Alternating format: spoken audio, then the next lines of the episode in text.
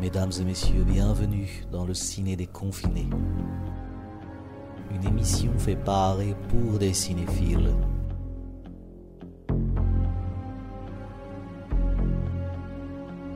Mesdames et messieurs, bonsoir, bonjour.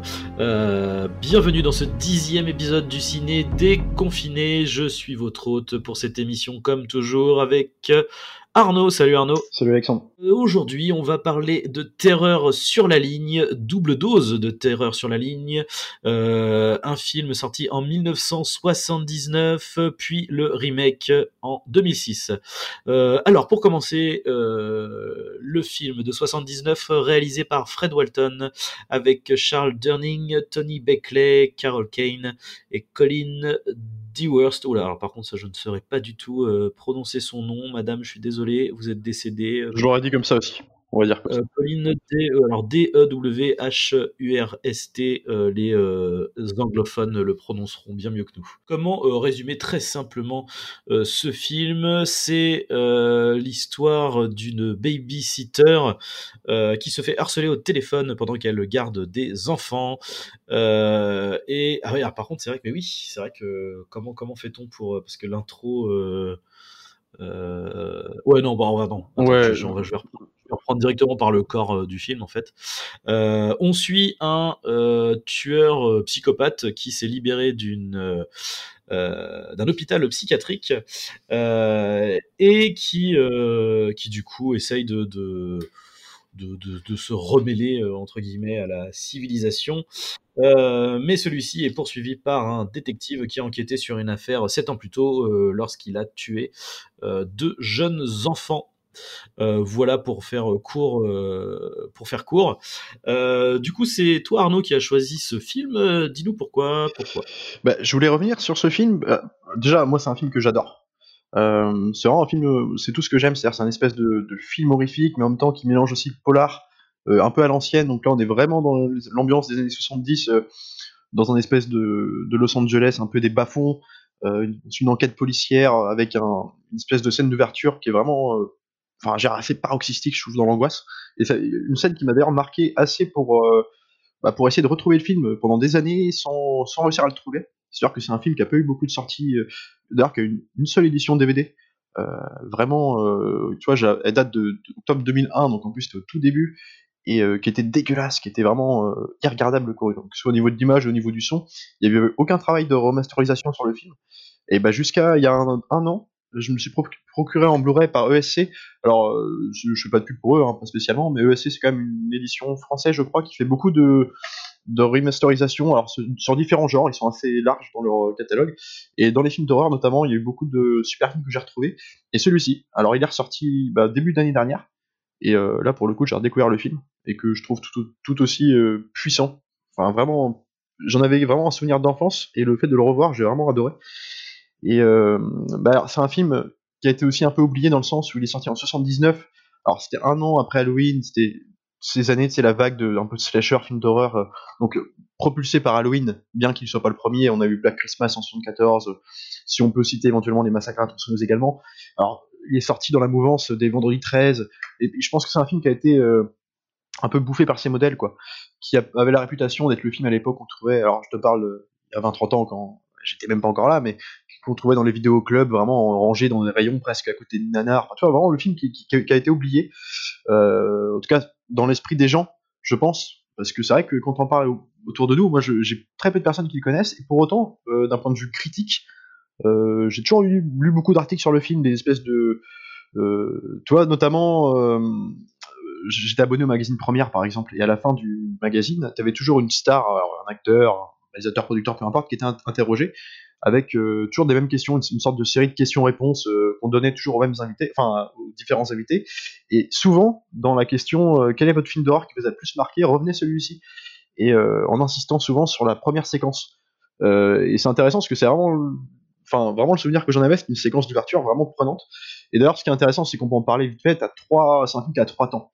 D'ailleurs, c'est peut-être aussi un peu le défaut du film dans le sens où la rythmique en prend un coup. C'est qu'on commence sur 20 minutes de scène d'ouverture avec l'introduction du personnage donc euh, de Jill Johnson, donc qui est joué par Carol Kane, euh, qui est en fait une babysitter qui va aller chez les Mandrakis, comme tu l'as dit, pour garder leurs enfants en leur absence, et qui va être alors harcelé, c'est le mot, hein, complètement par un mec au téléphone qui va toujours lui répéter d'aller voir les enfants. Il, il, dit que ça, il raccroche et compagnie. Ça commence comme ça sur un espèce de suspense un peu claustro, quoi, dans une maison, alors pour le coup de quartier euh, pas forcément isolé, on n'est pas dans le cliché du genre. Et euh, là où c'est oppressant, c'est que la caméra reste toujours collée au personnage de la babysitter qui, qui comme nous en fait découvre qu'il y a quelqu'un qui, en gros, qui, s'en prend à elle indirectement par le téléphone et qui commence à s'avérer de plus en plus oppressant. Il rappelle euh, constamment. Et puis c'est vrai que, je sais pas, dans le montage, dans la mise en scène, dans la gestion de la musique aussi, avec ce charme aussi de l'époque, il y a, un côté vraiment oppressant qui marche vraiment jusqu'au climax de la séquence. Alors, on s'était dit, est-ce qu'on se crame ou pas? Je pense qu'on va pouvoir en parler. Ça va être très compliqué de, de, parler du film et de son remake sans, revenir là-dessus. Donc, bah, vous êtes... Oui, oui, de toute façon, euh, voilà. Puis, comme on disait, c'est euh, finalement, c'est pas euh, même si c'est une sorte de twist euh, final à cette à cette scène d'introduction, connaître le twist ne diminue pas l'impact de la scène en fait. Bien sûr. Bah, en fait, c'est ça, c'est-à-dire que, oui, donc en gros, le mec, on, revient rapidement là-dessus, appelle, voilà, il demande d'une voix très posée, voilà, encore une fois, pas dans le cliché, dans le sens où on n'a pas une voix tout de suite menaçante, c'est vraiment quelqu'un qui parle très posément, qui lui demande d'aller voir les enfants. Alors, au début, elle, elle se méfie pas forcément, puis, avec insistance, elle s'imagine, alors elle va vite imaginez que le mec est dehors et qu'il l'observe par les fenêtres. Alors elle va en même temps contacter un policier euh, qui lui, alors, je sais plus si on a parlé de fête nationale à ce moment-là, mais en tout cas lui il croit une blague évidemment, c'est un policier, il veut la rassurer, donc il lui dit tant qu'il appelle, euh, voilà, trouver des petits superflus pour le faire un peu, euh, voilà, arrêter, c'est tout ça. Donc notamment, je, me demande, je, crois me rappeler qu'il lui demande de prendre un, sifflet, enfin un truc, tu vois, pour le percer, un truc comme ça. Ça commence très calmement, puis en même temps le mec va commencer à, à prendre conscience que c'est peut-être plus grave que prévu. Il va faire réussir à, à comment dire à, localiser l'appel et il va se rendre compte que le mec est dans la maison. Euh, à l'intérieur même. Alors là, tu vois, c'est le climax, le climax de la scène. Toi, ça fait 20 minutes que t'es dans la maison et du coup, tu prends conscience que le mec est juste à côté.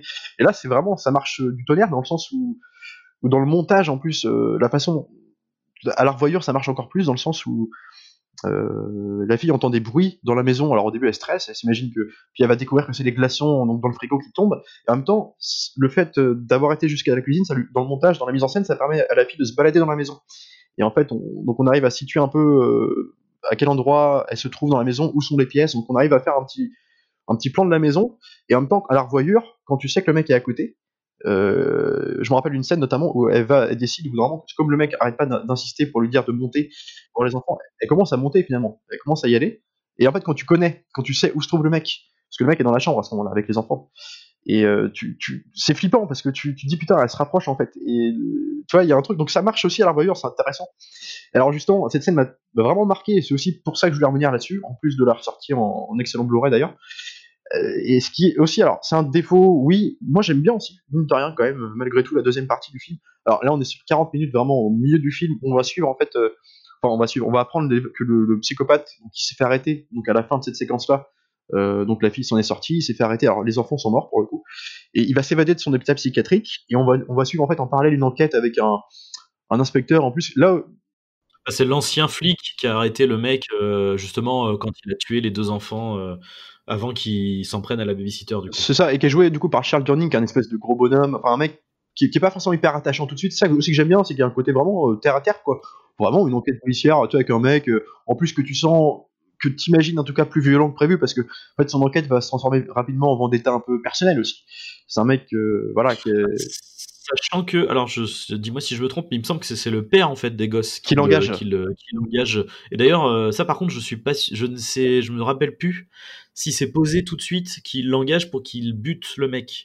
Bah, c'est-à-dire que, alors, je sais plus si c'est posé tout de suite. Toujours est-il que, alors, en tout cas, on le découvre. Début, hein, vraiment, dès le début du, deuxième plan du film, on va avoir le, donc le père Mandrakis, qui est donc le père des enfants euh, qui ont été tués par le, donc le bad guy au début du film, qui euh, en gros, euh, voilà, rendez-vous avec ce flic-là, donc le personnage de John Clifford, donc joué par Durning justement, qui lui d'ailleurs est un éternel second couteau. Alors c'est un mec que tu as vu dans pas mal de films des années 70-80, notamment en après-midi de chien. C'est un mec qui a fait beaucoup de second rôle, mais qui est assez marquant pour ça. Et donc dans cette réunion, voilà, on va comprendre que le, le Mandrakis va vouloir l'engager pour trouver le mec. Je sais pas si c'est dit tout de suite, mais en tout cas, on comprend assez rapidement dans le sens où le personnage de Clifford alors je sais plus, je crois que c'est avec un, de ses collègues, il va dire, euh, il va revenir sur cette affaire-là, puis il va commencer à en parler comme, euh, un truc euh, qui l'a rongé de l'intérieur presque. Il regrette euh, que le mec s'est peut-être juste fait arrêter. Et en fait, tu comprends rapidement. Alors, je sais pas si c'est posé, mais en tout cas, qui- que lui, en fait, s'il le retrouve, c'est pas pour rien, quoi. Tu sens Au qu'il y a- bout d'un moment, si, c'est- posé clairement parce que tu as une scène où justement euh, euh, un des flics qui, le, qui d'ailleurs enquêtait aussi sur cette affaire-là à l'époque, et il finit par lui dire effectivement que que s'il le trouve, il le bute. Il parle même de le tuer Ouais, voilà, avec un expliqué, ouais. pour pas que ça soit trop euh, comment dire voyant. Euh, il veut le buter avec un, euh, je trouve pas le mot, un truc de, de serrurerie, une espèce de pointe en fait. Ah, putain, c'est Euh, vrai, ouais. Ouais, ouais, ouais. Bah, tu vois, enfin, précisément ce qu'il va faire, comment il va faire, et l'autre lui fait non mais t'as raison. après c'est ça qui est, qui est intéressant dans la construction du, du, du personnage, dans l'iconisation en fait du, du, du, du- je sais pas comment l'appeler, euh, de- l'étranger quoi, le, le tueur. Ah, le tueur. Euh, en fait, il, il- euh, tout le monde, euh, tout le monde en est euh, dégoûté en fait de ce mec-là. Tout le monde en est complètement. tu vois, ça, le mec, il en a. euh, le- le- L'inspecteur, il, il a fini par quelque part. Tomber, tomber lui aussi dans le piège de, de la vendetta, quoi. voilà, il est en tout cas, il a ça, ce, ce truc-là, l'a marqué. euh, et même l'autre flic, du coup, à qui il parle, euh, quand il lui demande de, de l'aide pour, pour retrouver ce mec-là, euh, le mec tout de suite, il est là, putain. Euh, Enfin, tu sens le côté lourd, le passif, et le mec est là, genre non, mais moi, moi aussi, ça m'a marqué. Et puis au moment où il lui en parle, je crois qu'il va voir justement son, son gamin, et il lui fait non, mais oui, je vais t'aider, bien sûr. euh, il faut que, faut qu'on l'arrête, quoi. C'est ce qui est intéressant, c'est que ça en fait un personnage qui est, du coup, qui est compréhensible dans le sens où, effectivement, la façon dont il nous est présenté, donc le mec qui nous a fait tant flipper au début du film et qui a tué des gosses quand même, donc c'est quand même, on est quand même pas sur un APN. C'est vraiment le mec, euh, psychopathe, voilà. Donc le fait un personnage, le personnage de Clifford qui est le policier, inspecteur qui va, euh, en fait, qui va devoir le traquer. En fait un personnage compréhensible dans sa, dans sa espèce de vengeance, vendetta personnelle. En même temps, euh, tu comprends vite que c'est du coup aussi un mec un peu borderline, quoi. C'est un flic quand même. C'est quand même, tu sens que c'est un mec qui, euh, à défaut en plus, un ancien flic, du coup. un ancien flic qui, qui à défaut d'être attachant parce que dans sa carrure, dans son comportement un peu, un peu froid, tu vois, pas forcément très sympathique. euh, en plus, tu sens qu'il peut déraper à tout moment, quoi. Donc il y a un côté, on peut, on peut même pas se rattacher à ce bonhomme-là. Et paradoxalement, ce qui est intéressant, donc là, il y a l'enquête, et en parallèle, euh, tu suis aussi, et c'est un point de vue que je trouve assez cool, mine de rien. Alors ça s'est fait hein, depuis, hein, peu importe, mais même avant d'ailleurs. Mais quand même.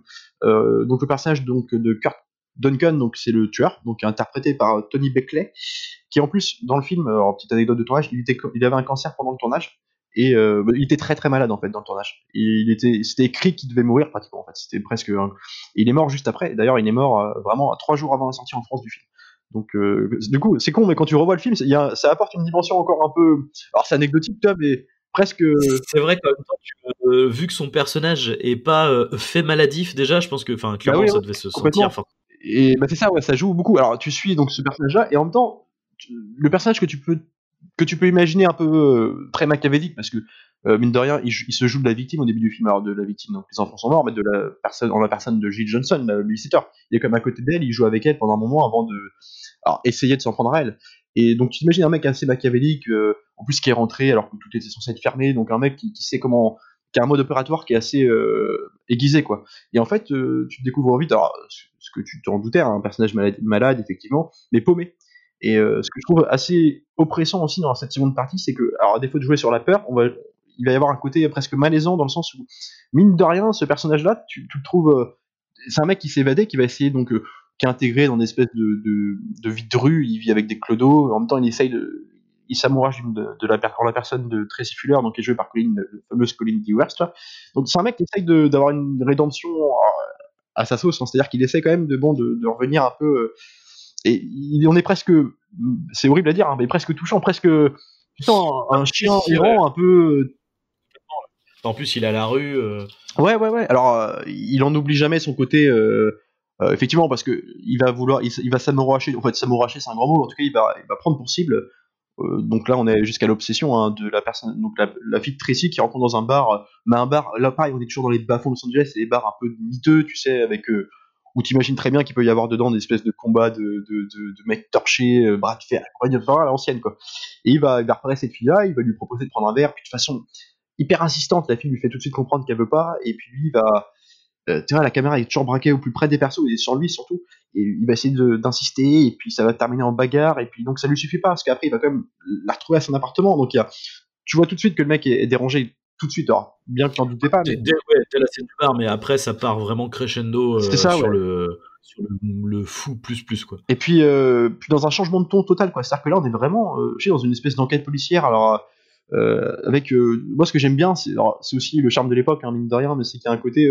toi, j'aime bien ces espèces de plans latéraux. De, par exemple, quand la Tracy justement se balade dans la rue, elle sort du bar après la baston elle se croit un peu libérée de, tous ces hommes autour d'elle, hein, c'est-à-dire non seulement de, de qui est le psychopathe, donc, mais, qui a été euh, très abusif avec elle, mais aussi des mecs euh, qui, se sont battus avec lui, parce qu'en gros, on comprend bien qu'elle les considère tous comme des, comme des rien quoi. donc elle rentre chez elle toute seule, un peu l'esprit serein de se dire, bah, je me suis débarrassé de ces, gens-là. Et euh, t'as le, plan, les plans un peu latéraux, tu la vois marcher, elle traverse des, en talons, tu vois, elle est juste une silhouette ombrée. Euh, qui traverse des aventures de bar à l'ancienne, un peu euh, presque pub, euh, où tu vois le mec qui l'observe dans un coin de rue, donc le personnage de Duncan qui va se, il la suivre en fait pour aller chez elle. C'est un truc à l'ancienne, avec une musique un peu entêtante qui, est différente, qui est pas du tout sur le même ton d'ailleurs que, dans la séquence d'ouverture, qui est vraiment, elle joue mise beaucoup plus sur la, peur et le suspense. Là, on est sur autre chose, on est sur un, truc plus lancinant, tu vois. Et j'aime bien, c'est un peu ce mélange des genres. Et, et comment, enfin, paradoxalement, je suis sûr que t'as pensé comme moi, hein, mais j'imagine, mais paradoxalement, ça fait aussi un, un film euh, qui ne trouve pas son identité parce que euh, il y a trois tons différents en fait, euh, ou plutôt deux, parce que le, le dernier acte essaye de, de, revenir un peu sur les rails du premier. on retrouve le personnage à la fin de, de la babysitteuse, de la babysitteuse, donc joué par Jill Johnson, en fait, qui pendant les trois quarts du film au milieu était, était plus là. On l'imaginait même presque qu'on allait plus la retrouver. C'était vraiment une séquence d'ouverture. On la retrouve à la fin. Ils te refont une scène un peu de suspense un peu premier qui marche un peu moins bien parce que dans le montage, dans, elle est un peu grandiloquente et du coup elle est peut-être moins maîtrisée. Mais tu vois, ça fait un film qui est un peu le cul entre deux chaises, quoi. Je suis complètement d'accord. Le film est complètement le cul entre deux chaises. Et euh, en fait, c'est ouais, on sait pas. Ils ont pas voulu. Euh, ils se sont pas décidés entre faire euh, un slasher en fait. je veux dire, le début quand c'est complètement ça, tu vois, c'est un mec qui stalk, qui stalk une nana, qui qui veut la qui veut la buter, qui veut la faire flipper, avec un espèce de, de de pulsion sadique. Et ensuite, t'as le côté euh, presque, je sais pas comment dire, euh, film, euh, comment dire, réflexion sur la noirceur de l'âme humaine, tu vois, un peu d'utiliser ce personnage de, fou et de, psychopathe et de d'essayer de, voir parce que c'est vrai qu'en fait il en est touchant parce qu'effectivement on sent le côté le mec a envie de en fait vivre en fait une vie normale quelque part. il a envie de voilà, il trouve une, il repère une nana dans un bar, mais euh, vraiment en mode genre ah, euh, elle a l'air paumée, euh, je, je, me je me reconnais en elle. J'ai puis d'ailleurs je crois que c'est ce qu'il il lui dit pas comme ça, mais en tout cas quand il l'approche, il lui dit un truc comme ça genre ouais je me je, je vous comprends ou quelque chose comme ça. Mais du coup ces deux trucs là ne fonctionnent pas dans comment dire l'intro et la conclusion sont un slasher et on a ce truc au milieu de, réflexion. Mais le problème, c'est que dans l'agencement des séquences, en fait, c'est ça aussi. Qui Ouais, l'agencement des séquences. Enfin, du coup, on a un ton polar, mais qui peut se, un polar thriller qui, qui pourrait hein, se mêler à, je veux dire, souvent les slashers sont des thrillers hein, plus qu'autre chose. Hein, euh, euh, c'est juste des thrillers avec des codes particuliers en fait. Mais, euh, enfin, il y a des codes qui leur, qui leur sont propres. Mais là, ça, ça, ouais, c'est, on sent vraiment deux films en un. Et le problème supplémentaire, c'est que cette scène d'intro est effectivement tellement haute en termes de tension euh, que le reste du film en fait est complètement palo quoi. Et après il y a quand même un truc c'est que euh, moi personnellement je trouve que le film il est extrêmement lent quoi.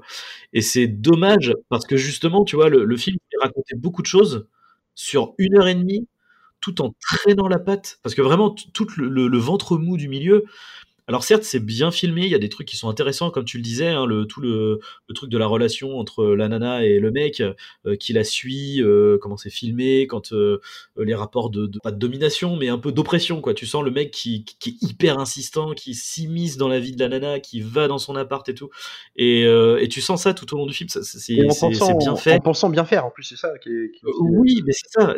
C'est ce côté paradoxal d'ailleurs qui, qui, qui, est hyper dérangeant parce que tu, le mec, effectivement, il agit comme un, pur, euh, euh, un pur harceleur, tu vois. Genre, euh, mais, mais, par contre, effectivement, tu, tu sens que c'est pas, euh, de son point de vue, c'est pas, il veut pas lui faire du mal, tu vois. À ce moment-là, c'est le mec, il a, il a vraiment envie de, de, de, de, connaître cette nana, il a envie de voilà. Mais, mais c'est un, mais alors je trouve que c'est un pur taré, quoi. Genre, c'est quand le mec, mais c'est vrai que je, revois le, ce moment où, où le mec, il, donc je sais plus au début, déjà, il a suivi la nana.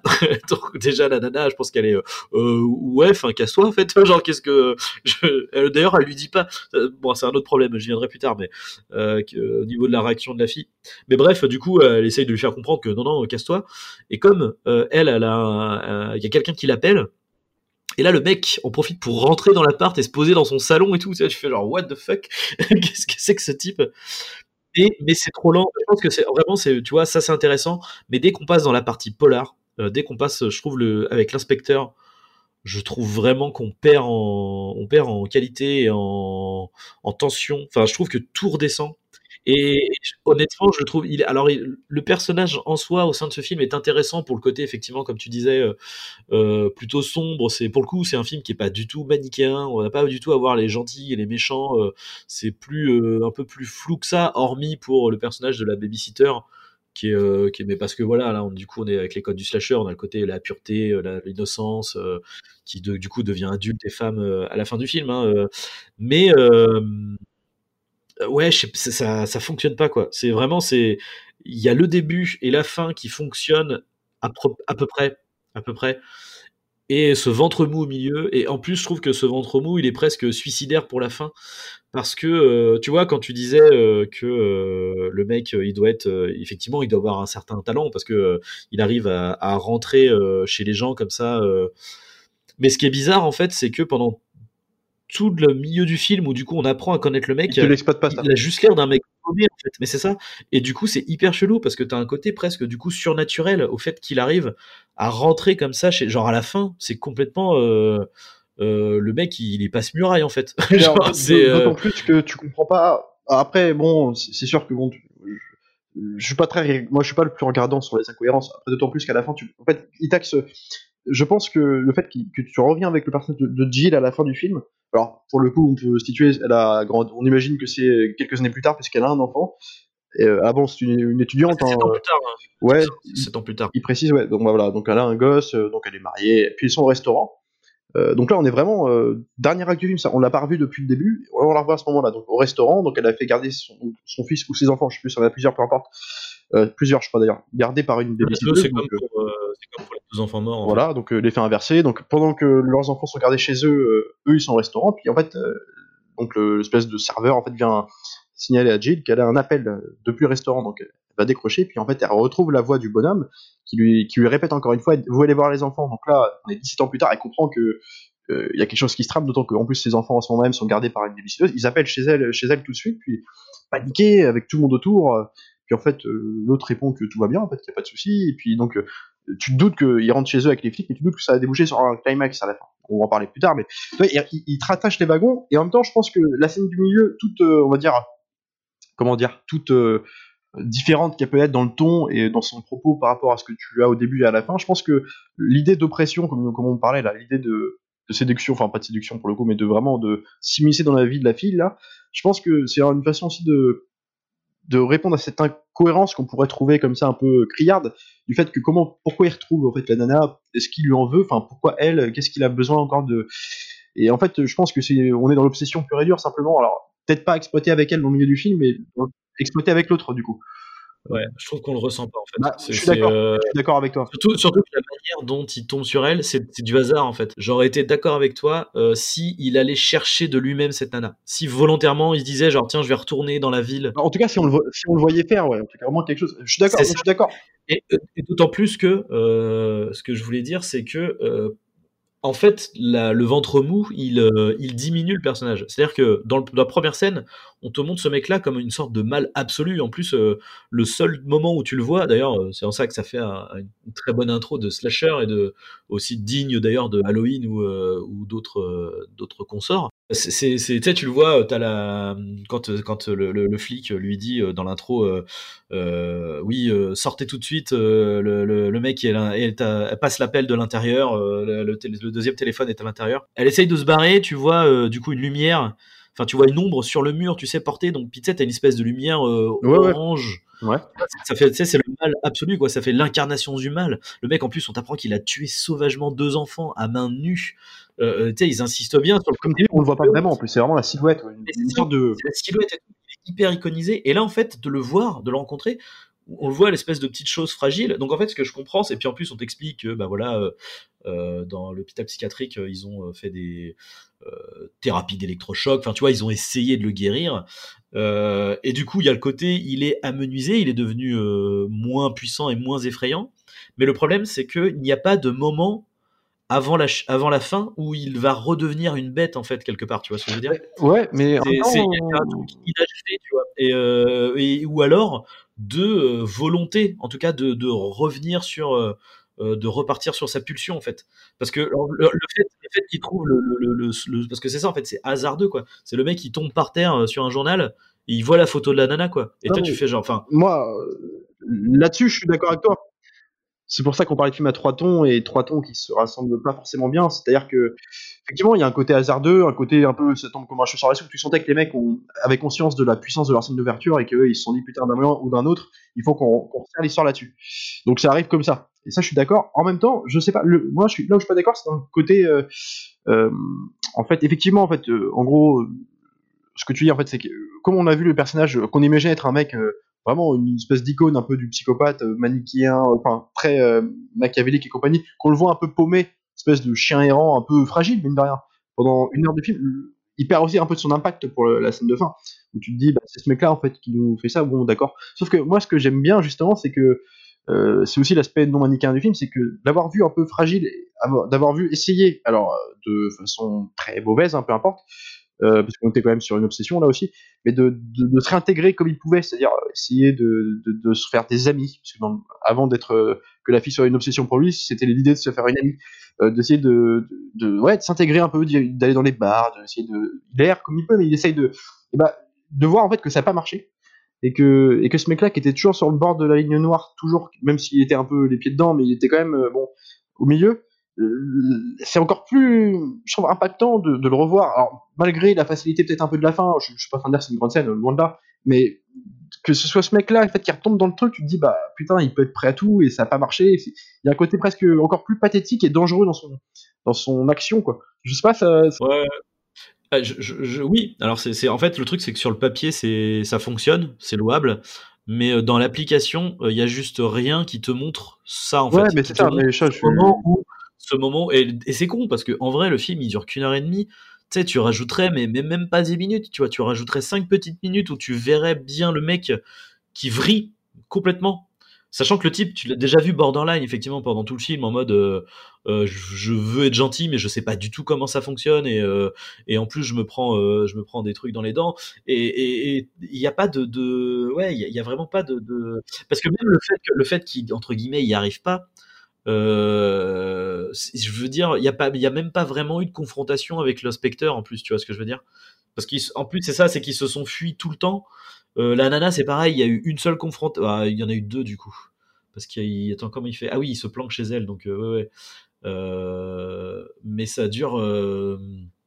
C'est trop. comment en fait, c'est trop. Je, je, vois ce que tu veux dire. En fait, c'est je trouve ça, en fait, là où je trouve ça, enfin, moi c'est pareil, ce que moi c'est quand même, euh, on en a parlé au début, moi j'ai aussi dit, c'est un défaut de, t'as l'impression de voir trois courts métrages en fait additionnés, donc euh, ça on est donc et, indistinct, donc ça, ça c'est sûr c'est le problème, donc euh, je vais essayer de, sauver un peu ce que je peux, c'est-à-dire que effectivement, moi en fait, je veux dire, j'adore la première la séquence d'ouverture et j'aime beaucoup la deuxième aussi.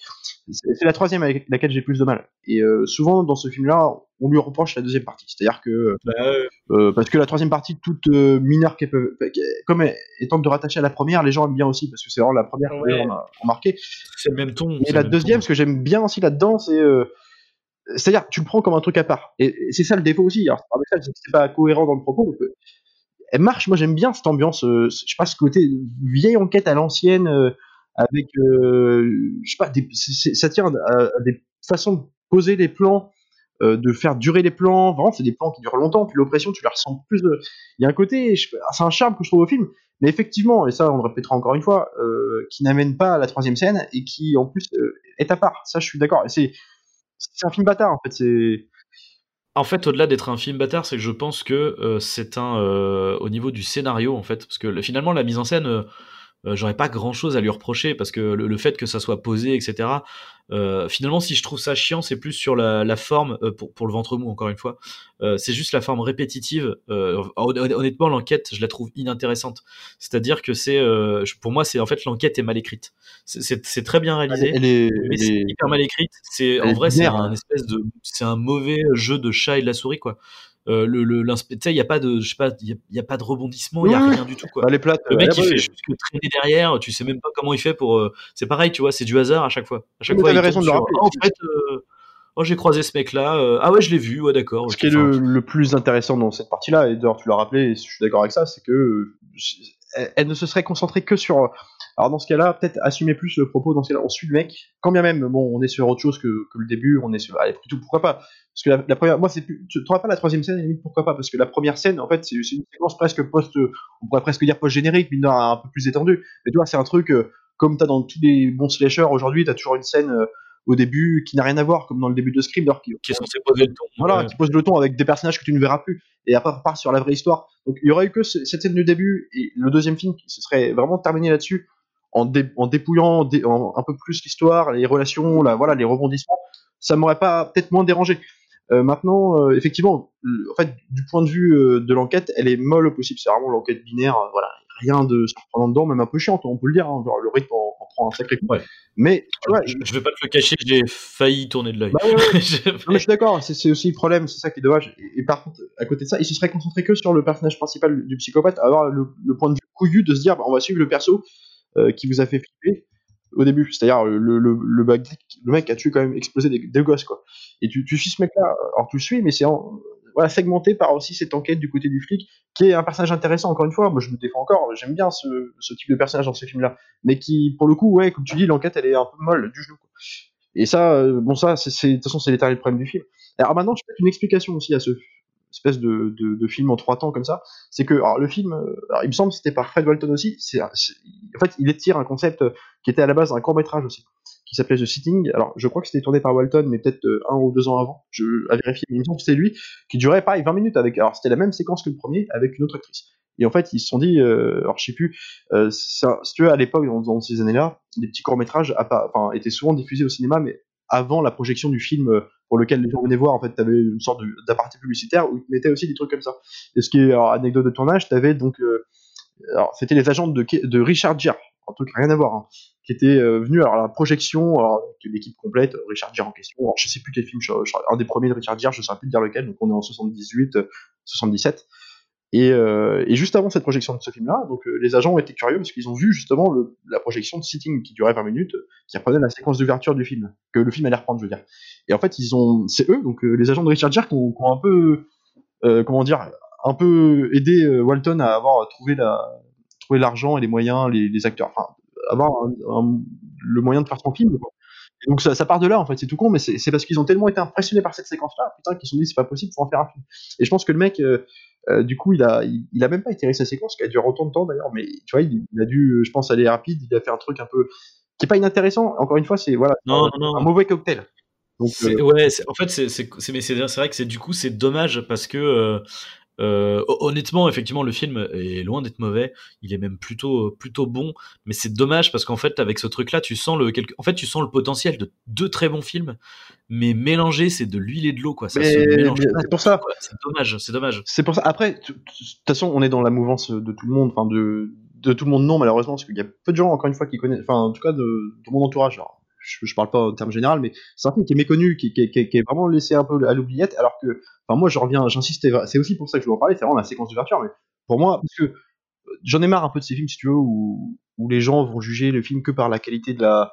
Je suis le premier à le faire, alors je, je- c'est paradoxal, mais on peut aussi des fois mettre de côté, genre la qualité de la photo, le, juste faut, en ce sens- ou les beaux plans, tu sais, la, la façon dont. Mmh. Juste le montage. Euh, et, et moi je trouve qu'en termes de, de montage, c'est un chef-d'œuvre de séquence d'ouverture. Elle est, mais. euh, Ouais, ouais, ouais. la manière de, de, tirer le temps, de. Ouais. J'ai souvent vendu, alors peut-être survendu à des potes. J'avais tellement flippé dans cette scène-là. Je l'avais vu gosse aussi, mais que, que tu vois, elle, elle, marche quoi. Encore, franchement, tu fais dans des bonnes conditions, en Blu-ray, tu vois, le, avec un bon son. Dans... Franchement, t'es dedans. Euh, Ceci dit, tu vois, pour le coup, je l'ai regardé du coup dans des conditions pas du tout les mêmes. Il était euh, minuit. Euh, je l'ai regardé du coup une pauvre version YouTube. Alors, euh, mais tu vois, ceci dit, la preuve en est. Hein, c'est un film qui est qui, est compliqué à, à, trouver, tu vois. Genre si si la personne, je, je sais pas qui l'a uploadé sur euh, sur YouTube, si la personne l'avait pas faite, jamais j'aurais pu le regarder par moi-même en fait. Euh, il est introuvable en VOD. Introuvable. Pour trouver une version DVD. Euh, moi je l'ai en DVD, je l'ai en DVD donc la version 2001. Ouais, mais j'aurais galéré à mon avis. J'étais, je l'avais pas avant deux semaines le film, tu vois. Enfin, ah ouais, non, bien sûr. Et le DVD de 2001 là que j'ai, qui coûte, mais qui, qui, coûtait 2 euros, tu le trouvais dans les trucs, dans les promotions, tu sais, à 2-3 balles à côté de Universal Soldier 4, tu vois, des trucs Ouais, ouais, vraiment, euh, toi, le film de, ouais, de Vidéo Club, quoi. Et tu le trouvais, elle était dégueulasse, la version. T'avais même pas d'écran de menu. Enfin, je veux dire, c'était un truc, un mauvais portage VHS, quoi. C'est vraiment ça. Alors que tu sens euh, pleinement le truc qui, a, qui, a, qui, est quand même, mine de rien, qui a porté euh, pas mal de slashers, parce que. Ah bah, Scream. Euh, je pense que, voilà, c'est ça, Scream, c'est complètement euh, inspiré sûr. de ça. Et pour le coup, quand tu regardes cette séquence-là, euh, l'intro de Scream euh, apparaît vachement palote à côté. Hein. Ah bah bien sûr, parce que oh, puis en plus Scream, euh, on est tout de suite dans la... alors quand bien même elle est plus noire cette, la séquence d'ouverture, c'est ce que je trouve la plus réussie du film d'ailleurs dans Scream. Elle est plus noire, on va dire, dans le ton, malgré le côté méta, malgré. Parce qu'on est aussi dans un système d'oppression où le mec va s'avérer être plus menaçant au fur et à mesure que euh, l'appel téléphonique se déroule. Et donc on est quand même dans un, truc, un ton un peu plus noir que le reste du film qui va être vraiment pour le coup plus dans un, côté euh, méta, mais au sens un peu parodique, presque. Mmh. C'est pour ça que les gens euh, citent souvent. Movie en disant qu'il a, il a regardé Scream, mais Scream était déjà une pièce de parodie dans lui-même. Donc, euh, comédie, ouais. Bah voilà. Et euh, effectivement, bah, tu sens complètement l'influence. Mais déjà, même ce film-là, euh, dans le déroulement, il s'inspirait aussi pas mal de. Enfin, le thème du harcèlement téléphonique s'était repris aussi. Donc, alors, seulement t'as vu le court-métrage avant, mais aussi des films comme Bad Christmas, c'était souvent confondu avec les premiers. Confondu non, mais on peut dire que c'est un des premiers vraiment pur slasher. Souvent on dit Halloween, mais lui c'était 4 ans plus tôt, où c'était, il y avait aussi le mec, qui, le bad guy qui appelait ses nanas, enfin ses victimes au téléphone, euh, il y avait ce jeu du harcèlement téléphonique, mais là c'est vraiment pris, euh, on en fait une séquence, un, là c'est comme un, comment dire, un, un film, euh, enfin une séquence, j'ai perdu le terme, tu sais comme Bury d'utiliser une heure et demie dans, une, dans, un, dans un trou, Fun Game dans un... un huis clos. Ouais, une sorte de huis clos, mais c'est un avec un voilà enfin bref c'est un huis clos voilà mais ce que j'aime bien dans, quand je parlais du montage de la façon de filmer c'est à dire que euh, par exemple, euh, pendant un moment, la fille va croire que le mec est dehors. Euh, vraiment, quand elle va commencer à s'en inquiéter qu'il est dehors, qu'il l'observe par la fenêtre. Et à ce moment-là, la caméra est placée dehors et on la filme à travers la fenêtre. En fait, donc, comme si, du point de vue du tueur, tout est fait pour te faire croire que et tout et c'est pas des petits trucs un peu insidieux, un peu discrets comme ça.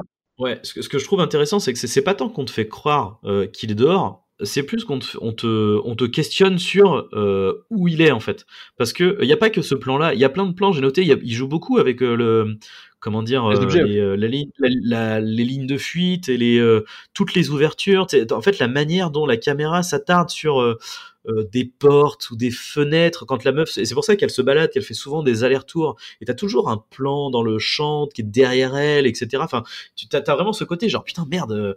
Elle, elle, maîtrise entre guillemets le bas de, de la maison, mais tu sais pas tu sais pas d'où ça peut venir en fait. Tu sais pas d'où euh, et, et, ça c'est. Bah, c'est bien. C'est parce qu'en plus le fait qu'elle se balade comme ça, euh, voilà encore une fois ça permet de faire faire le tour de la maison. Tu situes à peu près où sont les pièces et en plus, alors tu disais il s'attarde sur les fenêtres et les portes effectivement. Alors déjà juste euh, la façon, enfin on est on la filme souvent de face. Elle est en train de, elle est occupée. Alors je sais plus ce qu'elle fait en, avant entre deux appels et je sais plus des crayons et en fait elle est filmée de face et en fait en arrière-plan tu vois le fameux escalier qui mène à la chambre en fait donc ouais, t'as des lignes de fuite qui sont assez importantes, et en plus, à la rayure, ça fonctionne, tu te dis que le, le mal est juste à côté d'elle, quoi. Et en plus, il te filme aussi, il s'attarde non seulement sur les portes, les têtes, le décor, mais sur des objets. Il y a des plans sur des objets. Alors, par exemple, tu vas avoir une glace, un espèce de, de bout de bois, tu sais, de truc de glace qui est posé. Il fait des plans dessus avec une espèce de musique comme ça, de piano, là, un peu à l'ancienne, euh, assez flippante. Et en fait, tu dis que chaque objet que tu vois, en fait, tu te dis, il défile pas pour rien. Peut-être que ça peut servir dans le truc. Il y a un côté, euh, il y a quelque chose dans le décor qui, il te filme un peu aussi le quotidien, mine de rien, des espèces de trucs. Euh, euh, genre le mal agit dans le quotidien avec on a laissé des trucs des, des je sais pas des, des vêtements par terre il y a un côté c'est con mais s'attarder sur des trucs comme ça en plus ce que j'aime bien c'est que encore une fois on est dans un on est quand même dans une maison de la nana c'est pas une un canon c'est une petite meuf qui est mignonne tu vois mais qui est un peu voilà tu, tu vois c'est une, une, madame tout le monde tu sais dans, dans une maison de quartier qui est pas isolée Ouais, ouais, et puis en plus, on te, on te, excuse-moi, on te, on te, on te rabâche, tu sais, avec le flic qui est là, qui fait non, mais vous savez, c'est normal, ça arrive, euh, Ouais, voilà, ouais. euh, il est tard, euh, ça arrive plein de fois, les canulars et tout, mais vous en faites pas. euh, toute façon, puis en plus, tu sais, cette phrase qui est horrible avec bon, de toute façon, vous êtes enfermé à l'intérieur, il y a pas de problème, il va pas rentrer le mec, tu vois. Enfin, tu sais, t'as, t'as vraiment un truc de, de, puis, et, et en vrai, je pense qu'on a, alors je sais pas si on a tous connu ça, mais enfin personnellement, moi, enfin, t'as toujours eu des mecs, des, des gosses, mais même nous, tu vois, pour, pour euh, faire ce genre de truc, tu sais, euh, faire des, de, Oui, des blagues. euh, prendre, euh, prendre l'annuaire et puis euh, toper un numéro euh, et puis euh, fait essayer de faire flipper. Bon, sauf qu'en général, on se faisait engueuler la plupart du temps et c'était rare qu'on arrivait à faire flipper qui que ce soit. Mais, euh, Non, mais, mais voilà quoi. C'est, c'est, euh, Et moi, ce que j'aime bien dans ces films-là, c'est en fait un film qui va vraiment me faire peur. Et c'est pour ça que là, je parle du film. Euh, Encore une fois, on se concentre vraiment sur cette séquence-là. C'est l'intro. ouais, ouais. peur. Et euh, parce que moi, moi, vraiment, je la considère comme un. Enfin, j'ai rarement eu vraiment peur comme ça dans des films. euh, et tu vois, et ce que j'ai bien aimé, c'est le côté où j'arrive à me mettre à la place du perso et je me dis qu'est-ce que je ferais à sa place? Moi, je serais tétanisé à sa place. C'est-à-dire que, euh, son- en plus, elle a pas des comportements ahuris parce que, euh, comment dire, elle pense vraiment que le mec est dehors. Donc, si tu veux, rien ne le prouve, mais bon, elle est persuadée de ça. Et du coup, euh, elle- donc elle n'ose pas sortir. Donc là, tu te dirais, mais sors. Mais en fait, non, tu peux comprendre son, son choix de rester à l'intérieur. Elle reste isolée dans, dans la plus grande pièce de la maison avec le téléphone à côté, le flic. Et ce qui est encore plus intéressant, c'est donc le flic est toujours rassurant. Donc on est dans la, c'est vraiment la seule épaule sur laquelle on peut compter. Et euh, d'ailleurs, ce qui est intéressant, c'est que ce sera la seule épaule masculine sur laquelle on pourra compter de tout le film, parce qu'en fait, tous les personnages du masculin du film sont tous des soit borderline, soit sombres, mais pas du tout rassurants. Soit, soit des euh, gros cons. Donc lui, tout le film, c'est l'épaule en fait sur laquelle tu peux te reposer, et le voir flipper quand il va te rappeler en disant que le mec est dans la maison, bah, même, même lui, il est, tu vois, on est tous, euh, voilà, on est plus en sécurité du parc, quoi. Et je sais pas, musique de piano, enfin ce truc. En plus, il n'y a pas de musique il n'y a pas de d'effet surround comme t'en as dans tous les trucs aujourd'hui. Moi, c'est ça qui m'énerve aussi, c'est ce côté euh, on joue des sons hardcore. Alors ça marche, hein, pas te dire, Ça marche, simplicité, ouais. mais certains côtés c'est bénéfique. Mais dans ce film-là, tu c'est vraiment il y a aucun cliché du genre quoi. Et, euh, et alors peut-être on n'a pas trop parlé de la fin. Elle est quand même, euh, moi, alors elle est moins puissante évidemment que la première séquence. Mais le coup de l'appel au resto, moi je trouve qu'il y a son petit effet, son petit effet mineur. facile certes, alors certes parce que encore une fois c'est pas amené, mais je trouve que l'effet marche en lui-même quand, quand elle revient chez elle. Donc tu sais donc euh, le mec a appelé au restaurant en disant bah, êtes-vous allé voir les enfants? La fille hurle, tout le monde se rue vers elle, les flics débarquent dans la maison en pensant revivre ce qui s'était passé dix ans plus tôt. En fait donc on retrouve encore une fois la babysitter enfin il s'est rien passé quoi, les enfants sont couchés tranquillement donc les flics euh, surveillent un coup puis partent. Et euh, quand elle va, elle va veiller ses enfants euh, le soir, un peu toujours dans l'idée que ils ont échappé au danger, mais qu'il est peut-être encore là. Elle découvre que le, petit garçon qui dort a une, une sucette dans la main qui n'est pas la sienne, en fait, que personne ne lui a donnée. Et là, c'est inquiétant parce que, tu vois, il y a un côté, il y a quand même ce jeu aussi de. Tu dis, elle vient d'où Putain, on retrouve là les thèmes musicaux de la séquence d'ouverture un peu plus discrets. Mais tu sais, ça repart dans ce truc-là, dans cette ambiance. Le mec, tu as compris, le mec est là. Euh, le mec est quelque part là, euh, mais en même temps, ça dure, ça traîne. Et, tu vois, elle va redescendre dans, dans, le, dans le rez-de-chaussée, dans le noir. Euh, la musique qui va être. Il y a un côté, ça dure. Et moi, c'est ce que j'aime bien. tu vois.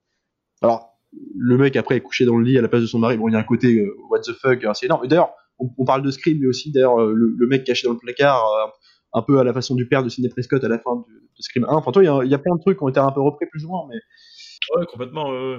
Et, euh, et non, puis après c'est bien, c'est bien, euh, c'est bien pensé en plus de, de, de jouer sur. euh, ouais, c'est ça où elle regarde, elle regarde. Bah, en fait, un peu comme dans l'intro, quoi. C'est et du coup, elle, est dans sa chambre et elle regarde toutes les issues. Et là, elle fait. Il y a le porte du placard, il y a la porte, il y a l'escalier, il y a le couloir, il y a la porte du placard. ce plan, Putain, il est où? Il elle, est où elle est dans le lit là, justement. Alors, la l'homme qui est croit être son mari couché à côté d'elle de dos, bah évidemment c'est le tueur, on le sait pas encore, mais bon, c'est pour te dire. Alors d'ailleurs, du coup, c'est encore plus flippant, mais le mec est couché à côté, donc euh, on se pose pas la question de savoir qui c'est. Et elle est, donc elle est toujours un peu en stress de la sucette et du bruit, donc elle, elle est assise sur le lit, puis elle regarde l'entrebâillement de la porte rester ouverte. Euh, et derrière, c'est le couloir dans la pénombre, et, la caméra insiste sur ça, mais pendant long- longtemps, puis. euh, y a pas, les gars, il y a pas, y a presque plus de musique, c'est juste un silence. Et, et moi, c'est ça qui marche, tu vois. Il y a un côté, euh, Ah ouais, c'est efficace. et en fait, euh, je me dis, euh, il y, a, il y a quand même des, putain, il y a des sacrées méthodes dedans dans le film qui, ouais, que je vois plus aujourd'hui, quoi. Et c'est ce qui est hyper frustrant, tu vois. C'est, en vrai, ça aurait été une très bonne conclusion si tout le film avait été un slasher, en fait. Si, limite, tu vois, ça, ça aurait été une très bonne conclusion si ça avait été une sorte de quatrième acte à la Alien, Ouais, ouais. dans le sens où euh, aurait suivi tout un slasher avec euh, le tueur, tu vois, qui a buté, euh, qui a buté les enfants, euh, qui s'est échappé et qui du coup commence à buter, les, je sais pas, imaginons, bon, après ça sera un, slash- un slasher, donc les amis des adolescents de cette nana et compagnie, ils finissent par l'arrêter, ou du moins ils croient qu'ils l'ont, arrêté, sept ans plus tard. on va direct, on enchaîne avec la séquence dans le dans le restaurant où la, meuf, bon bah voilà, on sait qu'elle a des enfants et compagnie, et que bim, elle décroche et puis merde, c'est quoi la phrase déjà C'est est-ce que vous avez été voir les enfants? Bah, Enfin, ça aurait été, en vrai, ça aurait été hyper fort, tu vois. Ouais, la bien la sûr. fin aurait été hyper Bien sûr, mais c'est pour ça, vois, c'est un film. euh, En fait, tu sens qu'il y avait un potentiel énormissime. Et euh, moi, moi, je, je le boude pas non plus parce que bon, voilà, il y a... les défauts, je les connais, on, on les a dit, ils sont là. Puis j'ai quand même un, un petit plaisir. Moi, c'est toujours un, j'ai un petit kiff à regarder ça. J'aime bien l'ambiance, j'aime bien le truc. ça reste ambitieux dans le propos. En Ouais, fait. et puis je trouve ça mais à défaut d'être. Qu'il n'y a pas de budget, il y a plein de problèmes de, de, de- euh, d'ailleurs des trucs qui moi m'énervent toujours. Hein. T'as beaucoup de, de, comment on appelle ça, de, euh, je le dis souvent, c'est trop didactique, tu vois. Beaucoup trop de scènes où les mecs ils sont là, ils se posent et ils discutent Oui, et oui, ils oui, font de l'exposition et ils expliquent tout et ils expliquent des trucs où tu fais genre bah, peut-être qu'en fait on aurait voulu le voir ça plutôt que de vous voir en parler quoi. C'est ça. Euh, ouais, il a fait ça, il était enfermé, il s'est enfui, il a fait ceci, il a fait cela. Tu fais bah putain les gars quoi. Enfin, euh, Oui, oui, bien sûr. mais, mais bon, après, du coup, ça, c'est plus le côté fauché du film. Mais puis d'ailleurs, bon, ça, ça reprend aussi un peu la trame. euh, Enfin, on est quand même dans un mec. C'est Halloween, quoi. T'as le mec qui s'évade de Oui, oui, oui. euh, oui, Alors, à défaut d'Halloween, c'est qu'Halloween, c'est une représent- le mec est une représentation du mal absolu, donc il n'y aura pas de dialogue, euh, on n'a pas d'explication. Enfin, on sait. on- le truc, c'est autant pas en parler, en fait. tu vois, tu dis juste, bon, bah, il s'est enfui, il basta, tu vois, tu fais pas une exposition genre, de 5 c'est- minutes. Halloween, c'est vraiment la mort qui débarque en ville, quoi. D'ailleurs, il était écrit comme euh, dans les pages des scénarios, c'était la silhouette, en fait, c'était une ombre dans la ville avec des grands plans de cinémascope où il pouvait être n'importe où. Et tout film, tu cherchais dans chaque coin de rue où il pouvait être parce que tu avais des lignes de fuite justement énormissimes. Donc, tu étais toujours à regarder où il peut être. Et c'était pas la même approche. Et tu vois, donc là, on est dans un point de vue vraiment très réaliste. Bâtard, certes. Mais alors, tu vois, est-ce que moi, je, on va peut-être repasser euh, au deuxième, ou au remake? Ouais, ouais, parce ce que j'ai une petite transition à faire, c'est que dans le premier, donc, euh, euh, donc euh, que je conseille encore, hein, moi j'adore ce film mine de rien, malgré tout dire. Mais budget 500, 550 000 dollars, donc était euh, autant dire que c'est rien même à l'époque, hein, parce que c'était moins qu'Halloween qui était déjà connu pour être un des films à coucher, qui été d'ailleurs le plus rentable pendant des années. Halloween, il était 800 000 dollars, il en a rapporté des centaines de millions, donc ou des voilà, donc ça a été un gros succès qui a fait de Carpenter un mec riche alors qu'il a pas trop marché encore aujourd'hui d'ailleurs. Ouais. Et, euh, et donc euh, c'est celui qui a fait sa- son succès. Mais enfin, peu importe. Donc 500 550 000 dollars pour ce film-là, donc qui euh, vraiment fauché aussi. Remake, Simon West 2006, 15 millions. Donc ce qui est pas énorme, mais pour un film d'horreur comme ça, toi, en huis clos, déjà il y a un truc qui va pas. Euh, mais alors, ah, juste avant de, avant de passer au, au remake, euh, juste revenir euh, sur le fait que euh, je, pense que c'est une mauvaise idée de départ, en fait, de partir d'un court métrage Eh oui. de l'étirer pour en faire un long. Et d'ailleurs, l'autre, l'autre exemple qu'on a et euh, qui me vient en tête, c'est dans, dans le noir, exactement. Bah, qui est un court métrage qui fonctionne énormément. Et d'ailleurs, comme pour, comme pour la, s'appelle, comme, euh, comme pour euh, Terreur sur la ligne, il fait exactement la même chose, c'est-à-dire qu'il reprend son court métrage, il le met en introduction de son film, et sauf que dans le développement, bah, ça se casse la gueule, quoi. Même si après c'est louable et c'est logique, tu vois, il, il- mais tu sens le côté c'est brodé, quoi. On a brodé quelque chose sur, euh, sur un truc qui se tenait déjà. C'est le mot que je cherchais tout à l'heure, c'est un concept en fait. Et le concept, euh, quoi. Ouais, tu, tu, un- un- là, ça- c'est en fait c'est un concept de temps, c'est resserré sur le temps, tu peux pas l'étirer. Et le problème c'est que bon, euh, et de, de- bon, c'est ce qu'ils font avec le remake. Alors, puis c'est pas possible. Là, ils tombent dans tout ce qu'il faut pas faire dans un remake, dans un remake de film d'horreur comme ça. C'est-à-dire que là, on est dans une. J'insistais bien tout à l'heure quand on parlait du premier, aussi que j'aimais bien ce film-là, c'est dans la scène d'ouverture, toute euh, voilà, toute euh, moi, kiffante qu'elle soit. euh, Il y avait aussi cette notion de, on prend le truc au sérieux, c'est-à-dire que la maison, j'insistais bien là-dessus, elle est pas isolée, on est dans un, dans une petite maison de bourgade, euh, voilà, où tu imagines qu'il y a des gens autour, enfin, dans un truc avec une nana qui est, qui qui mignonne sans plus, mais qui qui est pas pas, pas un canon de beauté, qui est un peu maladroit, tu sais. Et là, on te fout une espèce de canon, euh, d'ailleurs qui est joué par Camille Abel. Alors moi, j'ai référence, je sais que c'est un mannequin maintenant aujourd'hui, mais qui était actrice, qui jouait la petite fille qui se faisait bouffer par les petits dinosaures dans Le Monde Perdu, sur la plage au début du film. Alors là, on est en 2006, donc on est 9 ans plus tard, donc elle a bien grandi, elle est devenue une bombe, euh, peu importe. Donc déjà, on commence avec un passage comme ça, avec des espèces de, de trauma d'adolescente qui a été punie, elle est quand même en baby, enfin, elle fait du babysitting parce qu'elle a été punie parce que elle a dépassé son forfait téléphonique, quoi. On en est là. hein. Donc euh, là, la caractérisation des personnages. Donc bref, et la maison, c'est quoi? C'est une espèce de palace. À la décharge des parents, s'il te plaît, euh, à la décharge des parents, euh, elle avait quand même téléphoné de nuit. Et Ah ça, oui, euh, ça quand même, ça se elle fait pas. D'ailleurs, je crois qu'il précise, je crois qu'elle a fait 200, 68 heures en plus, enfin, truc, enfin bon, tu veux la De, caricature. hein. de nuit en plus, alors. de nuit. franchement, euh, Donc voilà, donc on imagine un, un mec, euh, voilà, les petites affaires, enfin peu importe. Elle arrive dans la maison. Alors la maison, c'est bah, évidemment une maison là, on est dans un espèce de palace euh, post-moderniste, enfin des trucs avec des espèces de nouvelles technologies partout, en bord d'un lac, euh, dans- en pleine forêt. Euh, Avec des lumières stylisées, vertes, qui mais oui, et tout. un, euh, bassin d'eau, putain.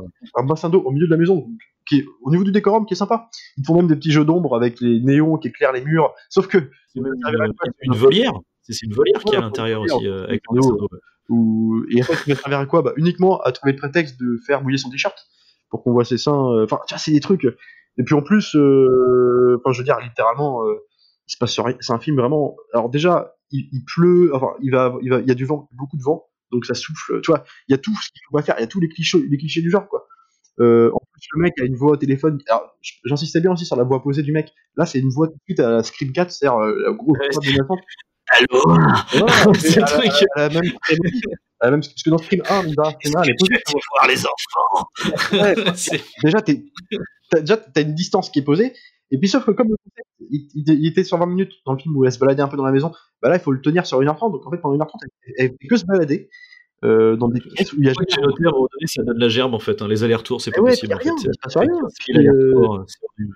Puis en plus, c'est- voilà, donc en fait, il, il ne se passe rien pendant une heure jusqu'au climax où tu vois le tueur. Puis là, ça devient un tueur. Enfin, je veux dire, on parlait un peu, au moins, tu vois, il était euh, dans le premier, on le voyait pas tout de suite, on le voyait, on le voyait même pas dans la séquence de voiture, c'était une ombre. Il y avait ce côté un peu iconisé. Là, c'est un mec euh, de- qu'on filme dans la pénombre noire, une espèce de slasher où tu te, tu te demandes en fait à la fin une heure et demie qu'est-ce qu'il a fait? Parce que dans tous les films de- dans tous les films d'horreur, tu te dis, en fait, c'est toujours tendancieux dans, dans, dans plein de films d'horreur, tu te dis, bah, il aurait pu les tuer avant, mais bon, tu comprends qu'il joue avec, c'est aussi, peu importe. Ah, non, mais là, vraiment, euh, il se passe rien, et qu'il arrête de l'appeler, tu te dis, mais pendant une, une heure et demie, en fait, son but c'est quoi? C'est de tuer la- les gosses et la fille. Juste, qu'est-ce que t'attendais, quoi? Parce que, en fait, le mec, on le découvre à la fin caché, quand même, dans. dans non, mais il faut quand même dire où il est caché, comme à la fin, il les enfants. Euh, les enfants qui ont été, je sais pas, qui, ont été foutus dans une espèce de de, de- je sais plus quoi, de, de truc à linge, peu importe, encore autre chose. Et le mec est quand même caché au-dessus, euh, dans les, dans, dans la, dans la toiture, à la regarder, genre, eh, eh, eh, je suis là, et, et puis en fait, dis, mais, en fait, mec, ça fait une heure et demie que t'es là, ou comment ça marche, parce que c'est pas possible, quoi. Et, et en fait, du coup, c'est ridicule. Là où, euh, où le méchant dans le, dans le premier, enfin dans le dans le dans le dans l'original est peut-être pas muraille, mais lui il est téléporteur en fait. Ah bah non, dire, mais euh, ouais, puis en plus, il allume des lumières partout, quand tu comprends pas ce qu'il fait. ce concept, et ça, mais c'est le concept du film. Bah, c'est euh, c'est une maison qui a des lumières automatiques qui en plus s'allument, tu sais, genre c'est c'est pour pas abîmer ses yeux. Euh, ça s'allume progressivement, tu vois, mais euh, d'un coup quand même, hein, mais progressivement. Il y a un fondu de lumière euh, dans le, la lumière automatique. C'est c'est bon, c'est concept. Hein, c'est un film de suggestion, donc en fait, il se passe rien, mais c'est rare moderne, avec des effets répétitifs, répétitifs où elle, elle fouille des salles. Donc en fait, c'est ça. Il y a pas de sang. Il y a même pas de sang. Il y a même pas de violence à la fin. Tu te dis, bah putain, le mec, le bad guy, il est là. C'est, je sais pas, il y a un côté. Puis bon, en fait, littéralement.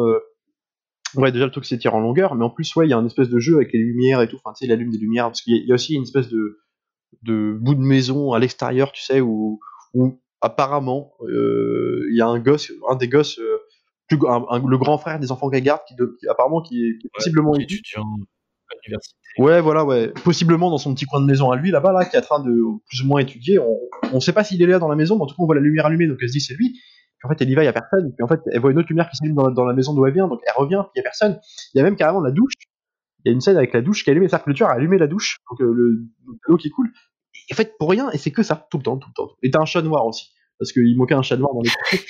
Donc il y a un moment, si tu veux. euh, Puis bon, en plus, Bah, pour que le chat il allume les lumières à des moments donnés, en fait, c'est pour ça qu'il est là le chat. Bah, Bah, c'est ouais, ouais. Puis j'en ai marre, on dis- on disait que c'est Simon Simon West qui a fait le film, mais justement, moi j'en ai marre de ces films d'horreur quand même où t'as la, la même lumière.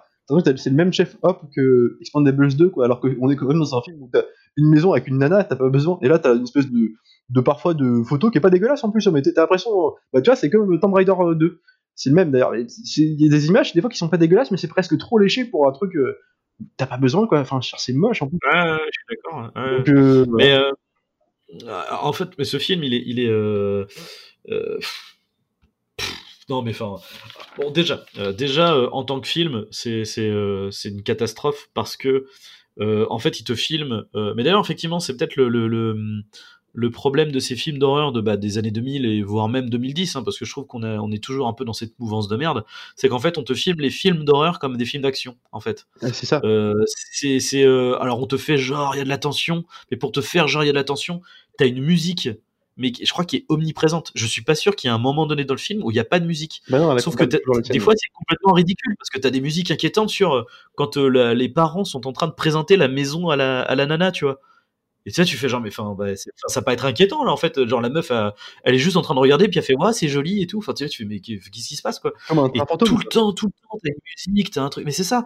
Mais c'est un mauvais train fantôme, tu vois. C'est là, c'est vraiment, c'est pas possible. Et alors bon, après, bon, direction artistique, elle est complètement pétée. Je veux dire, c'est comme on disait, hein, le décor de la maison, c'est pas possible.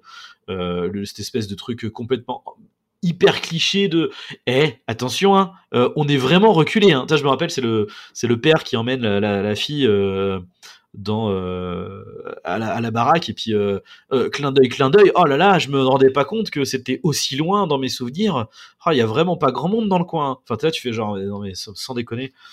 Euh, donc évidemment, il va y avoir des problèmes de réseau parce que tu comprends, on est en, bah, est en 2006, tu me diras, c'est logique, hein, mais il fallait qu'il y ait des problèmes de réseau, il fallait qu'il y ait et, le problème, c'est que ça casse complètement le le, tu vois juste des clichés en fait. Tu, tu vois juste un empilement de clichés qui s'arrête jamais. C'est impossible. En plus, t'as jamais l'impression d'être confiné avec elle ou avec elle sa mère, dans le sens où déjà les endroits sont gigantesques, tu te dis elle peut se barrer à tout moment. Genre. Et puis en plus de ça, euh, comme ils, le concept tenait sur un 20 minutes et là qu'ils décident de l'étendre, bah évidemment il n'y a pas que le tueur qui est là au téléphone, donc il y a aussi des mecs, euh, les mecs, il y a une soirée en parallèle où elle voulait aller et en fait elle n'a pas pu parce qu'elle est punie pour avoir fait 68 heures supplémentaires de nuit, euh, bon peu importe, encore une chose. Mais du coup elle est confinée, donc elle n'a pas pu aller à cette soirée, mais en même temps du coup elle se tient au courant de ce qui se passe là-bas. Donc euh, on comprend vite qu'elle a un mec euh, qu'elle aurait bien voulu retrouver là-bas. Puis, donc ces mecs-là vont les appeler, puis en plus vont l'appeler, puis des fois d'autres vont faire des blagues, mais qui, c'est pas le tueur. En fait, du coup, ça, c'est tout un peu d'humour entre deux. Et en fait, ça casse complètement le truc. Tu n'y crois déjà plus en fait au bout d'un quart d'heure. C'est même pire que ça en fait. C'est que le concept du, court métrage du coup et, du premier film, enfin de l'intro du premier film, c'était quand même qu'il y a un mec qui harcèle la nana au téléphone. Sauf qu'en fait, quand tu fais le bilan au niveau du nombre de fois où il appelle euh, la nana dans le, dans le remake, je pense qu'il l'appelle autant de fois sur une heure et demie. Ce qui fait qu'en Ouais. fait, là où euh, dans le premier, t'avais juste, euh, elle appelait sa copine une fois, et ensuite ça enchaînait avec euh, le mec qui l'appelait constamment. Et ben, euh, du coup, tu, tu, du coup, ça faisait, flipper parce que en fait, chaque numéro, chaque fois que le téléphone sonne, tu te dis, oh merde, putain, il va rappeler, putain, qu'est-ce qu'il va dire, qu'est-ce qu'il va faire? Alors que là, en fait, vu qu'en fait, t'as pas ce 15 appels avec, euh, ah c'est ma, c'est ma pote Tessa, ah c'est ma pote Tiffany, ah bah attends, c'est Bobby qui essaye de m'appeler, ah bah non, euh, c'est Georges qui fait une blague, ah bah du coup, ah Bobby, c'est Georges qui a fait, ah Georges, il est vraiment pas cool. Et puis, à un moment donné. Avec la respiration, le... oh là là là, mais le, le son, mais le travail du son dans ce film, mais c'est horrible. Mais c'est ça. La, subtilité. Ah, attention, le mec il est fou. Euh, donc en fait, on est comme si on avait collé le micro juste à côté de lui, puis puis on l'entend respirer comme ça pendant tout le film. Tu fais mais putain. je veux dire, euh, c'est une- c'est un aveu, un aveu d'échec pour le coup. Mais moi, ce film-là, il sort en 2006, j'avais 14 piges donc. Et moi, j'adorais à l'époque. Parce qu'en fait, c'est l'époque où j'adorais tous les films d'horreur. Enfin, tu sais, tu mettais n'importe quoi, j'étais là. C'est un genre que j'affectionne particulièrement. Et ce film-là, en fait, il était tellement dans tous les clichés du genre qu'il y avait presque, tellement ridicule, mais qu'il y avait presque cet aspect sécurité, en fait. Tu sais, tu regardais un truc, tu connaissais tous les codes, et puis basta. Et puis, tu coches la liste. hein. c'est ça, Tu coches en fait, la liste. quand même, Ouais, ouais. Quand tu prends de recul, évidemment, c'est juste pas possible. Mais et, tu vois, et t'as, t'as relevé un point aussi qui était vrai, c'était tu parlais de presque de scénographie d'action finalement dans un film comme ça. Et justement, à la fin, alors je dis le bassin d'eau, en fait, une espèce de volière là. Moi, j'avais l'impression à la fin dans un film, de, un film du, Schwarzenegger, Ouais, tu sais, c'est ça, Predator. en plus, dans un film du Vietnam, tu sais, euh, euh, comme dans Die Hard de Piche de Cristal, tu sais, à la fin, il y a un étage où, euh, où elle- il est dans l'eau avec euh, les chutes d'eau et compagnie, avec son flingue. Mais c'était là-dedans, en fait, t'avais l'impression. Alors, t'es Le flingue, hein, ouais, ouais. Enfin, je veux dire, faut quand même le rappeler. C'est un mec qui harcèle une meuf au téléphone et tu te retrouves dans, dans la gare du Vietnam en, en plein. Enfin, tu vois. Enfin, bref. Et, et puis, il y a des trucs, je sais pas, enfin.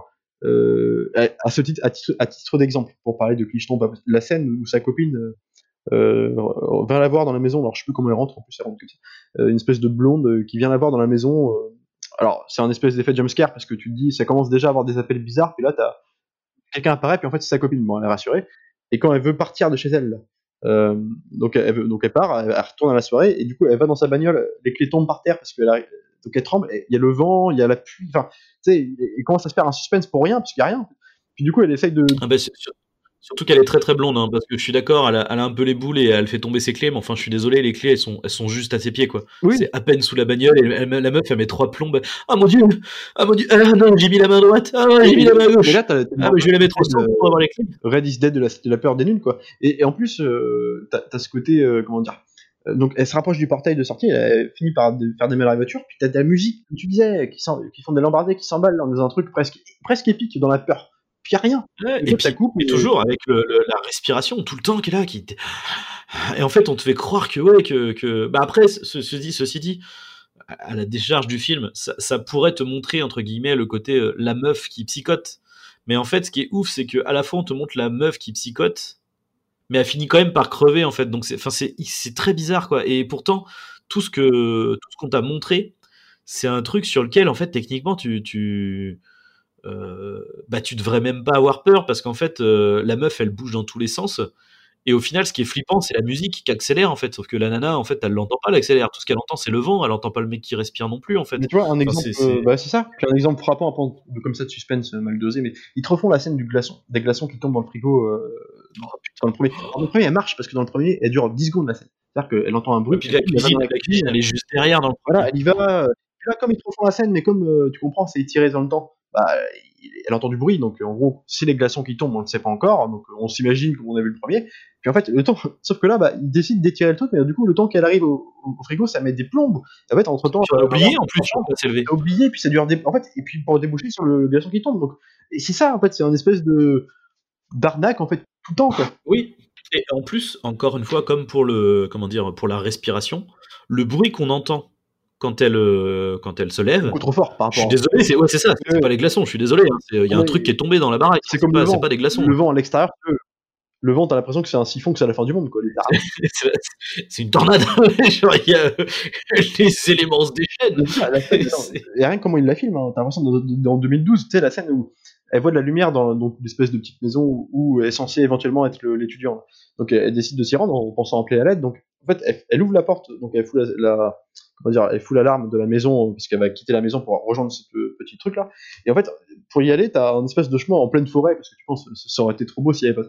Donc elle passe en pleine forêt et il y a du vent partout avec un espèce de vent hyper fort, enfin tu sais, genre avec un son euh, Dolby Surround, euh, tout ce que tu veux et elle court euh, les cheveux dans le vent avec le truc avec une musique lambardée mais t'as l'impression que c'est eh, juste tu vas juste rejoindre le, le pâté de maison plus loin quoi. T'as qu'à- t'as qu'à calme-toi.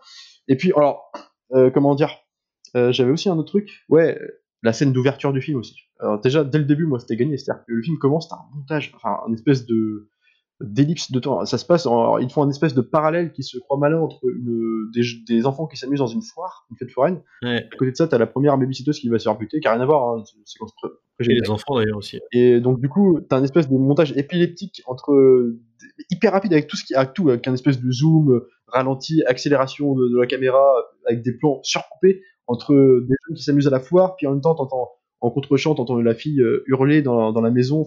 C'est ridicule, c'est illisible, tu comprends rien. euh, tu te dis putain déjà ça commence comme ça. Bah ouais, c'est Tomb Raider 2 quoi. Bah on y est. Hein. C'est le 1, c'est le 1. Ça, Simon West c'était Tom Raider Euh, c'est là, oui, mais enfin, c'est pareil. Bah, tu vois, euh, qu'est-ce que j'avais reproché à, à moi, Tomb Raider 1 J'avais reproché qu'il y avait un agencement, un agencement de plan qui n'était pas au bon endroit, en fait, que du coup, ça rendait pour moi l'action, pour moi, l'action illisible. Et bah là, c'est, bah, tu vois, euh, dans un, dans un truc comme Tower sur la ligne, un concept comme ça, et réussi à faire la même chose. Donc, il y a un moment, si tu veux. Et d'ailleurs, c'est quelque part une prouesse, c'est-à-dire que le film euh, original a déjà des soucis, a fait déjà l'erreur de, de, de- comment dire, de dépasser le concept en l'étirant, mais au moins il essaye de partir sur une direction intelligente, c'est-à-dire il, il, il essaye de pas, euh, de justement, il essaye pas de faire que étirer en fait, il rajoute, euh, il rajoute d'autres trucs quoi. Parce que là, en fait, littéralement sur 1h20, on a, c'est vraiment le, le, enfin, le scénario a pas bougé Mais, euh, la trame n'a pas bougé en fait. Il a juste rajouté artificiellement des trucs.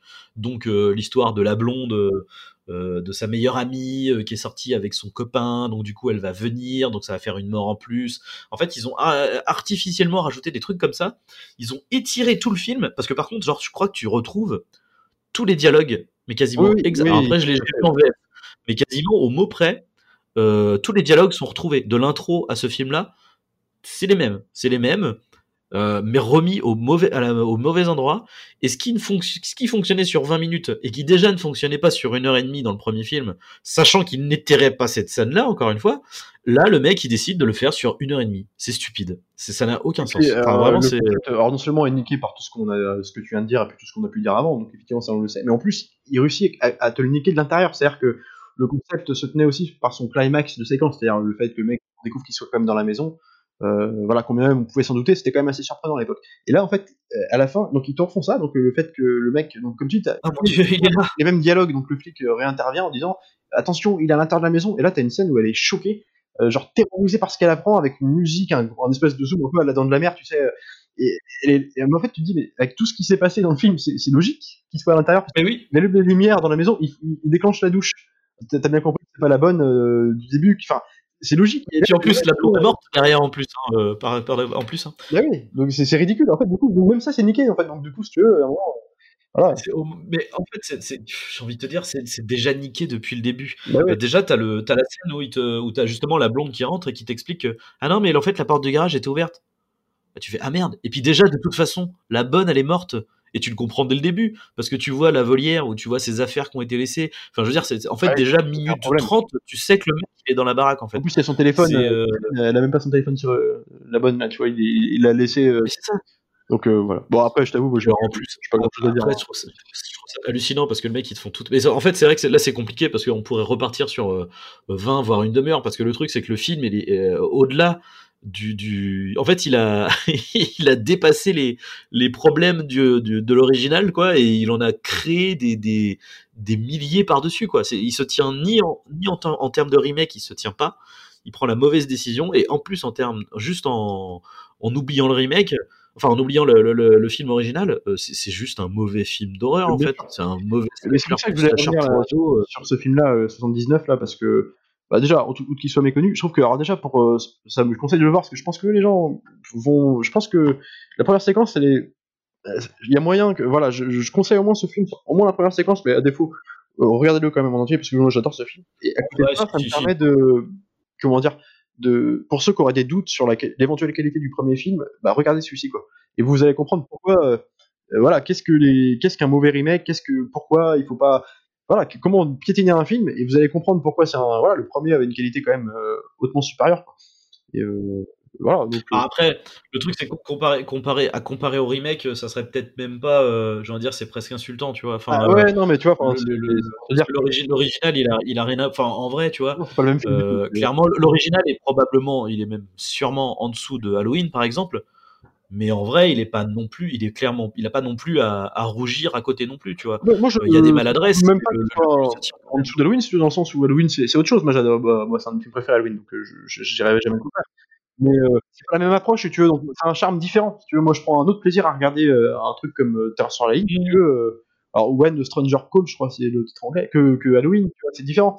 Mais donc, c'est pour ça que je les compare pas, parce que souvent, il est rangé, bah, je l'ai fait tout à l'heure d'ailleurs, c'est paradoxal, dans la vague des slashers.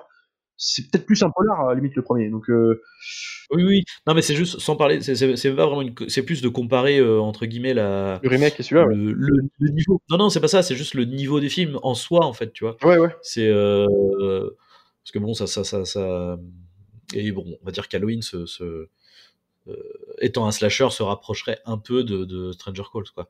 Oui, de, de celui-ci. Bah, c'est les mêmes années. Et pour le coup, se rapproche complètement de, de, de, de cette, euh, de ce remake de merde qui est pour le coup un slasher pur, tu vois. Un mauvais slasher en plus, mais un...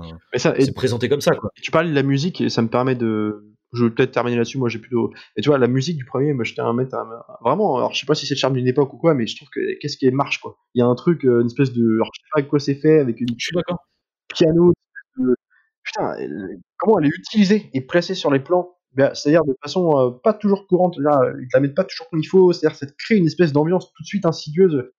Et putain, ça joue beaucoup aussi. Ça. Mais ça, ça participe euh, au montage. Enfin, c'est vraiment une science du montage, quoi, la première séquence. Vraiment, vraiment, quoi. Ce qui, ce qui est hyper intéressant, je trouve, avec le thème euh, pour le film original euh, au niveau de la musique, c'est qu'en fait le, le thème, il est, il est pas, en fait, il est inquiétant ou mélancolique suivant là où il est placé dans le film. C'est ça. C'est en fait, il y a juste le, le ce qu'il faut de variation pour que ça te change l'ambiance. Alors que globalement, c'est en vrai, je, je, je suis même à peu près persuadé que c'est le même thème, mais la manière dont il est posé, où il va être placé dans le film, il va, euh, tu vas ressentir un truc différent en Il fait avec cette même musique. C'est ça, genre, on dit pas, ah très putain, bien ils mettent la musique, tu vas avoir peur à ce moment-là. Non, tu sais pas, ça peut être juste un truc latent. Et, euh, et ben tu vois, et moi j'ai toujours dit, euh, j'aimerais, me- j'aimerais tellement pouvoir faire un film un jour, je sais pas si ça se fera, mais un truc euh, d'horreur, moi surtout, c'est toujours ça ce que je veux faire. Et, et je trouve que quand je disais que je cherchais des films un peu, alors, des scènes de films qui font, à défaut de parler du, du film en entier, mais des scènes qui font peur. Toi, par exemple, les Conjuring de One, moi je suis pas, j'aime bien, mais toi, il y a quelques scènes que j'a- que j'adore dedans, notamment la, la- bon, je vais pas la, rappeler, mais dans le contexte vite fait, la, scène dans le premier Conjuring avec les deux gamines dans la chambre euh, en pleine nuit et l'autre qui croit qu'il y a quelqu'un derrière la porte. Et tu vois, c'est peut-être la scène la moins spectaculaire du film, et c'est pourtant celle que je préfère. C'est-à-dire la scène euh, qui joue beaucoup sur euh, le temps, un montage lent, et, je trouve que c'est un peu le, même esprit dans la séquence d'ouverture de, celui-ci, et c'est ce que j'aime, est ce que j'aimerais avoir le, le talent, genre je, je l'ai pas, mais de pouvoir faire un film qui basé sur des trucs comme ça. Mais ce serait le film, que, le film qui ferait vraiment flipper et que j'ai envie de voir et que je retrouve un petit peu dans des petits instants comme ça. Alors là, c'est peut-être 20 minutes dans ce film-là, euh, mais euh, et qu'on trouve globalement dans les vieux films, c'est-à-dire qu'aujourd'hui il y a un truc qui s'est quand même perdu euh, dans cette surenchère, tu vois, c'est qu'en fait euh, maintenant euh, l'horreur et euh, le côté tension en fait va venir de la surenchère vu qu'on a des effets spéciaux, des machins, voilà c'est ça, c'est du spectacle. Et c'est c'est un peu triste en fait parce que alors après Bon, bah, tu vois, par exemple, pour le coup, j'adore, euh, j'adore ce que fait James Wan avec Conjuring, par exemple. Euh, je, trouve qu'il le fait, euh, il utilise entre guillemets l'effet grand spectacle à bon escient pour moi. Euh, et ça reste, tu vois, du, de l'horreur, tu vois, de l'horreur pure. Et, en même temps, il met ce qu'il faut de mise en scène et, de, moments de tension, justement, comme celle que tu viens de dire, où tu as le, jeu du clap-main avec la mère euh, qui se balade dans toute la maison, qui se rend compte que, bah, en fait, elle est toute seule en train de jouer avec un fantôme. Euh, et ça, ces moments-là qui sont hyper bien. Et du coup, après, les, moments de, de train fantôme, purement, viennent ponctuer le film, tu vois. Et, le truc, c'est que effectivement, on a perdu ces moments de tension. Maintenant, tout est misé sur euh, euh, cette espèce de ouais grosse surenchère. Hein, je sais pas trop. Bah, tu vois, moi, One, euh, je, je, je, vais pas dire que j'aime pas. Moi, j'adore One, hein, j'ai tous ces films façon, la plupart. Même Dead Silence, que je conseille qui, qui est pas trop le plus connu, enfin, en tout cas le plus cité, Dead Silence, c'est très bien. Euh, un peu plus dans un esprit un peu plus gothique, baroque, qui, qui était très sympa. Et euh, bon, peu importe, You, j'avais bien aimé, euh, le 2, j'ai bien aimé pour encore autre chose, bah, aussi pour Patrick Wilson, mais c'est encore autre chose. Il y a quand même, il y a quand même des trucs bien dans le 2, hein. moi j'aime bien le 3. Parce que quand, t'as vu le 3 et le 4, c'est regardable. Donc, euh. Mais tu vois, ce que j'aime bien avec One, c'est que, comme tu dis, en plus, c'est pas gratuit dans le sens où lui, en plus, il y a un sens du spectacle, alors euh, qu'on aime ou qu'on aime pas, mais en tout cas, il expérimente, c'est-à-dire il va toujours avoir la recherche du plan et du montage de la scène qui, la scénographie de la scène qui va te faire flipper. Donc, alors, des fois, ça marche plus que d'autres, mais le seul truc que je lui reprocherais presque, c'est d'avoir justement les moyens de ses intentions. C'est-à-dire que, paradoxalement, malgré tout, euh, malgré la maestria du truc, parce que des fois, c'est vraiment super bien fait. hein. Je trouve qu'il y, a- ce côté toujours trop léché, trop. Euh, toi, je repense à la, fin de Conjuring 1 avec les oiseaux qui s'écrasent sur le mur. Il y a un côté euh, trop propre, trop l'image trop propre, trop belle. Et ce qui me, C'est esthétique, sûr. Ouais, alors qui est bien. alors, du coup, c'est paradoxal, parce que à côté de ça, ça reste un super beau film pour le coup. Mais que euh, tout de suite, ça me met une distance. Il y a un côté, euh, j'assiste à un très beau film, très très bon film même plutôt. Même le 2, hein. Le 2, je trouve qu'il va même encore plus loin dans, dans la mise en scène. Mais euh, du coup, peut-être un peu plus, un peu trop pour le coup dans le 2. Mais euh, tu vois, je trouve que c'est un ride en fait. Je le prends quand même comme un ride malgré tout. Oui, oui. Après, tu vois, je, je trouve que c'est pas, c'est pas aussi, c'est pas aussi, comment dire, pour parler d'un film et d'un succès même très actuel, je trouve ça pas aussi, euh, comment dire, putassier que ça, Ouais, ouais, ouais. que ça, que ça, le 1 et surtout le 2 d'ailleurs. Euh, c'est là où vraiment. Alors après, c'est pareil, c'est très bien. C'est c'est un très bon train fantôme, c'est un très bon. Il n'y a pas de problème. Mais c'est vrai que du coup, on n'est plus du tout sur cette. euh, Bah, t'as plus peur. euh, T'as cette- plus peur. hein. il il y a plus d'an, il y a plus de peur en fait. C'est tellement too much que, euh, euh, je veux dire, caler du, du jump scare et euh, de, l'en- de, de la, de la lumière poisseuse, tout le monde peut le faire en fait, tu vois. Dire, c'est- euh, long, euh, avec ça 1 et ça 2, euh, même le 2.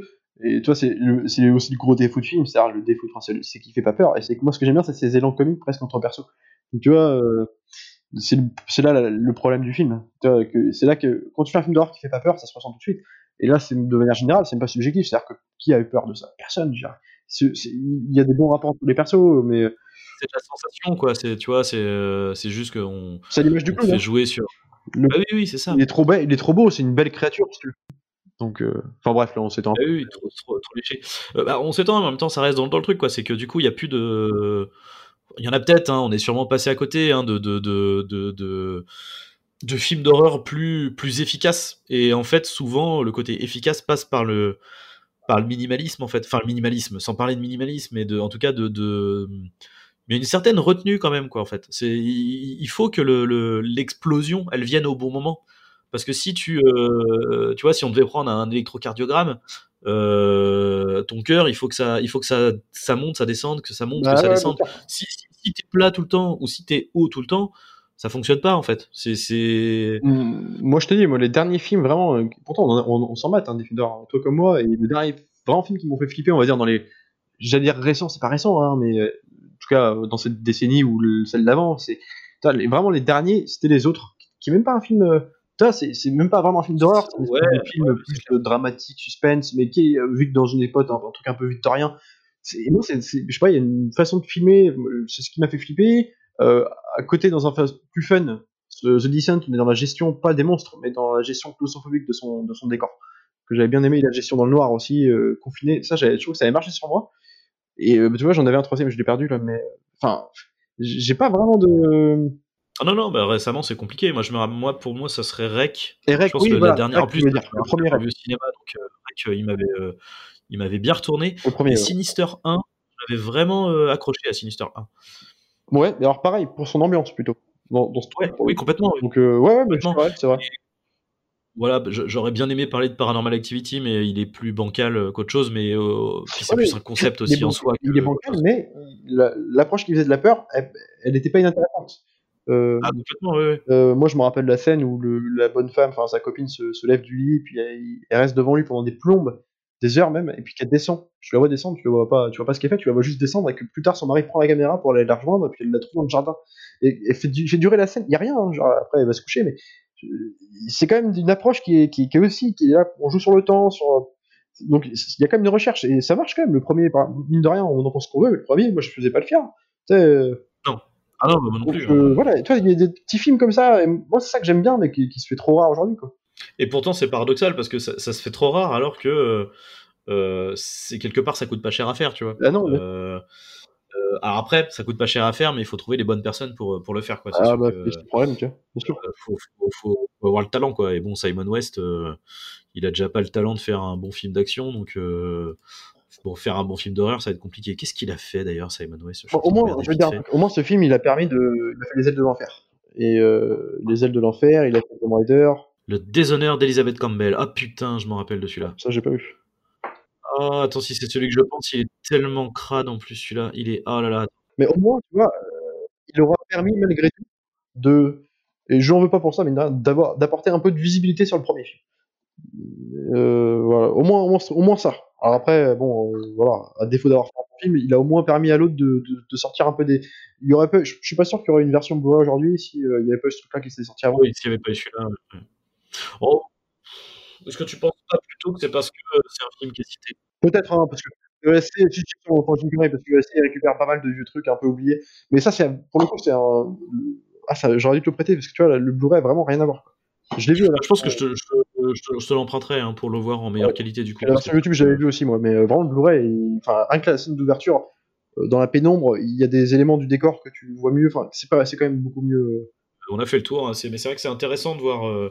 Là, pour le coup, on a vraiment une approche diamétralement opposée de deux de deux trucs. Et d'ailleurs, c'est aussi intéressant parce que l'original est quasiment un remake en lui-même, en fait, vu que c'est euh, un remake d'un court métrage. Bah ouais. Euh, ça parlait, permet de parler de deux thématiques, deux thématiques un peu, la vague des films des années 70 comme ça, un peu slasher, post-slasher après Halloween, et euh, la vague de remake des années 2000. Ah ouais, ouais, non mais c'est ça. Ben, puis, c'est Batasson.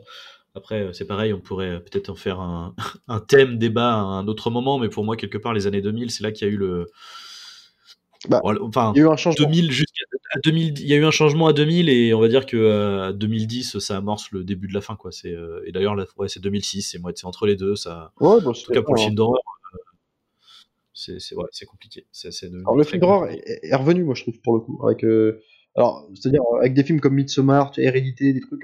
je trouve qu'il y a oui, Witch. après on en pense ce qu'on veut. Moi je sais qu'il y a pas aimé, mais par exemple des trucs comme It Follow.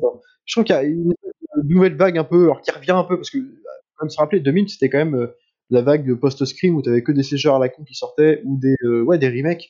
Euh, avec Rob Zombie, tu vois, c'est vraiment euh, 2000 dans les années début 2010, tout ça, c'est vraiment venu. Je trouve que C'est vrai, c'est vrai. Il faut trier, mais des, des trucs comme ça. Il y a, il y a des il y a des trucs à choisir quand même. Je trouve que ça, ça revient. un peu. It Follow, c'est pas que que j'ai pas aimé, c'est que euh, euh, avec le recul, c'est surtout que euh, euh, je, je... Bon, c'est juste que je... ouais, non, mais encore une fois, je le mets. C'est un bon film, mais c'est plus un film pour moi d'auteur et de, je sais pas comment dire. euh, Parce que tu vois, euh, Hérédité, euh, alors j'ai pas vu Midsommar, mais Hérédité aussi, ça c'est très autorisant, très posé et compagnie.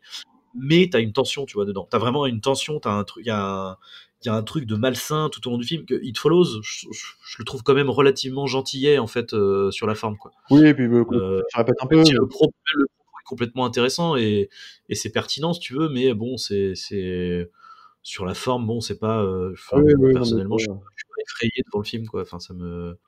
Mais euh, mais oh, par contre, effectivement, comme tu dis, ça ça au moins ça a permis quand même de de de, de, de donner une nouvelle approche de- du genre quand même. Quoi. bah, un peu plus, tu vois, contemplatif. Euh, C'est une autre approche, voilà. On n'est plus dans le truc un peu à la con. Donc, euh, voilà. Mais bon, c'est euh, c'est une question d'époque. Après, on verra bien comment ça évolue. Bref, euh, du coup, voilà, c'était euh, bah, notre avis sur Terreur sur la ligne. On vous conseille bien entendu la version de 1979 euh, et pas celle de et pas celle de, de 2006 en revanche, sauf si vous voulez vous emmerder, hein, parce que franchement, il est même pas drôle. hein. Pour la semaine prochaine, j'ai envie de partir sur un film, euh, un film du cœur, un cinéaste du cœur qui, qui me touche. Euh, j'ai envie de partir sur un petit Spielberg et je te propose euh, Rencontre du troisième type. Et bah, si tu veux. Si tu veux, si tu veux, carrément. Voilà, voilà. Euh, donc, euh, on se dit euh, eh ben, à la semaine prochaine. Euh, nous sommes dès, euh, dès aujourd'hui, si je, il me semble, euh, nous sommes déconfinés pour les cinémas. Vous pouvez retourner en salle. Alors bon, il n'y aura pas beaucoup de, de films nouveaux, euh, mais néanmoins, voilà, si, euh, si l'envie vous en dit d'aller revoir euh, des films qui étaient sortis avant le confinement, vous pourrez les, les rattraper si vous ne l'avez pas déjà fait en VOD. Sur ce, on se retrouve la semaine prochaine pour Rencontre du troisième type. Salut à tous, salut Arnaud. Salut.